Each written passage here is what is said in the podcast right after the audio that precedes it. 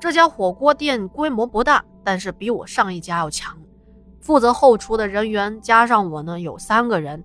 有一个师傅是不在店里提供的宿舍睡觉的，就是说只有我和厨师长两个人需要住在宿舍里头。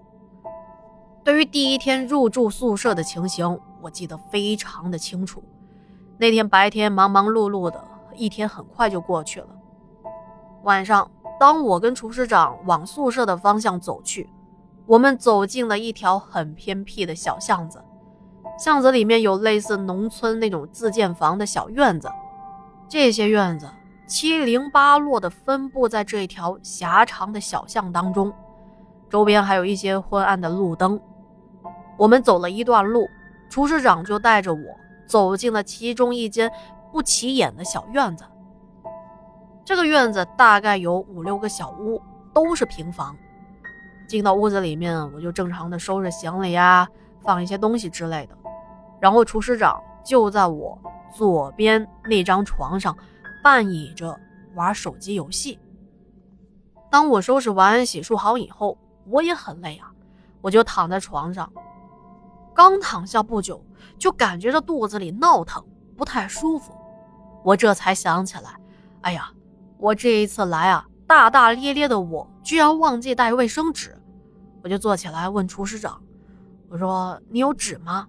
我想去卫生间，挺急的。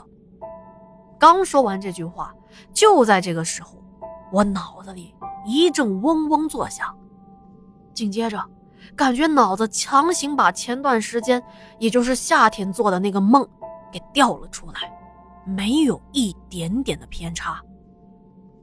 正好也是梦里的那个视角，也是那个昏黄灯光、墙皮脱落的房间，也是那张。双人床。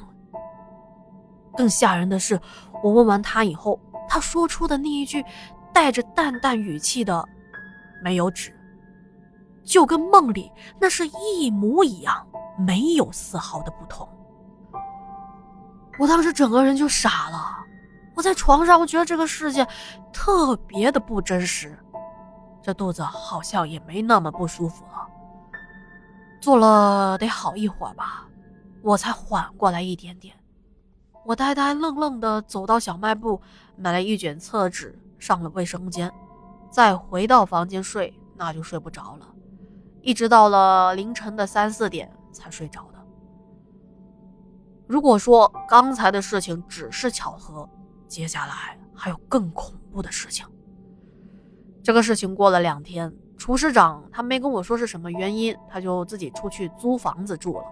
也就是说，这个宿舍就只剩下我一个人。大概又过了一个星期吧，我记得那天店里挺忙的，到了晚上十点多，做完最后一桌火锅鱼，我们几个草草的扒拉完两口饭，就赶紧回到后厨切第二天需要用的鱼。等全部弄好，已经是十一点多了。我精疲力尽的回到宿舍，洗漱完毕就躺在床上。也不想再动一下，于是我很快就睡着了。接下来我就做了一个很恐怖的梦，在这个梦里头，还是现在住的这个宿舍的场景。我梦到自己突然醒过来，在黄色的灯光下，醒来之后就发现我床边站着一个人。我顺着他的双腿往上看，就看到。这个人在对着我笑，但是我又不认识这个人。我问他：“哎，你谁啊？你找谁啊？”但是他又不说话，就一直在那笑，笑着笑着，越笑越夸张，就是那种不怀好意的笑。他那个笑就让我觉得他不怀好意，而且他的脸离我越来越近。我想把他推开，但是我却推不动他。后来我就寻了个机会，趁机跳下床，但是跳下来之后，那个人一直在后面追着我跑。在梦里头，我脚下生风，跨过一道又一道的障碍物，但是这个人他也跑得很快，在我后面那是穷追不舍。也不知道跑了多久，在梦里我看到自己已经跑到了村口，而感觉后面好像也没动静，没人追了。我就想回头确认一下他跑到哪了。结果这一转过头来，就看到他在我背后嘿嘿嘿的狞笑着，那个脸都快贴到我的脸上了。也就是在这个时刻，我猛然意识到，这不是现实，这是做梦。于是我整个人瞬间就从床上惊坐了起来。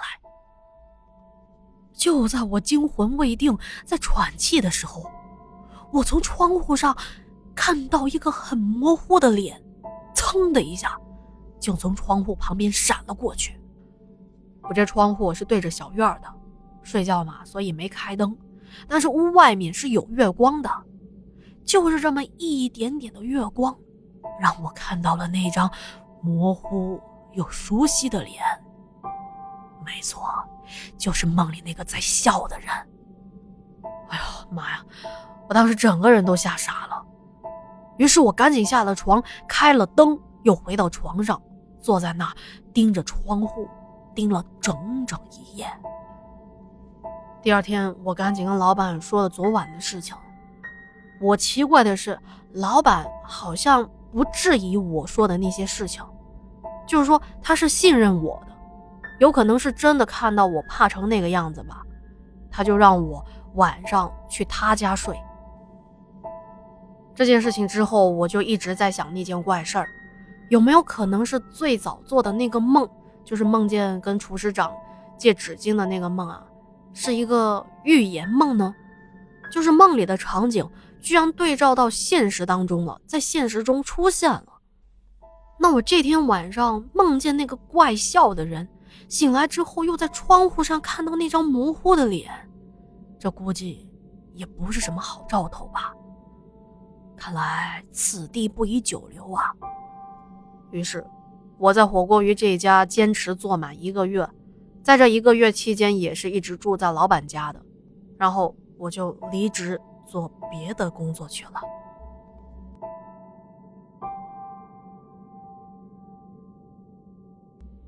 好的，以上就是小申分享的经历了。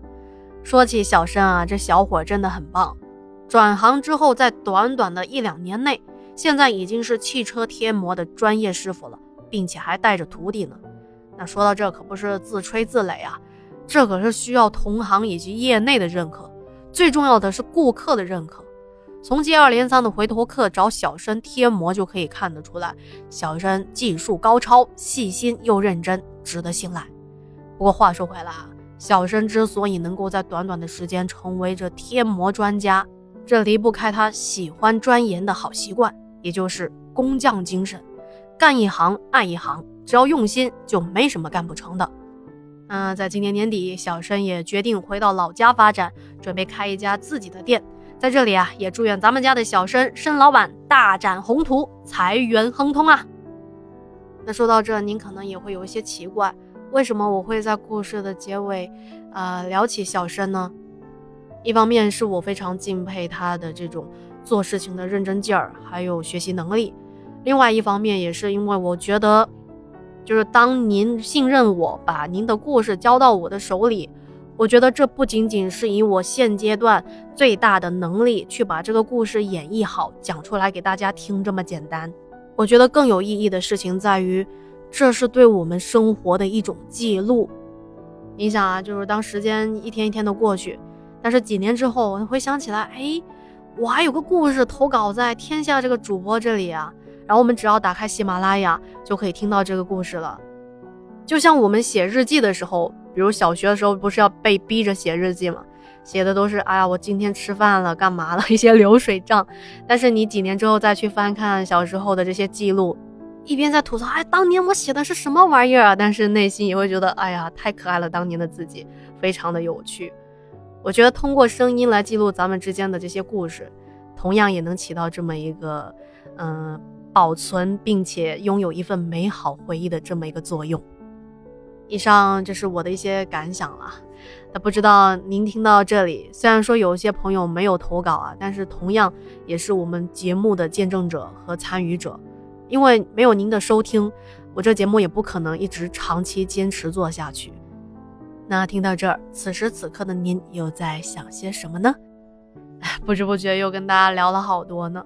行，那今天节目就到这里啦，我们下期见。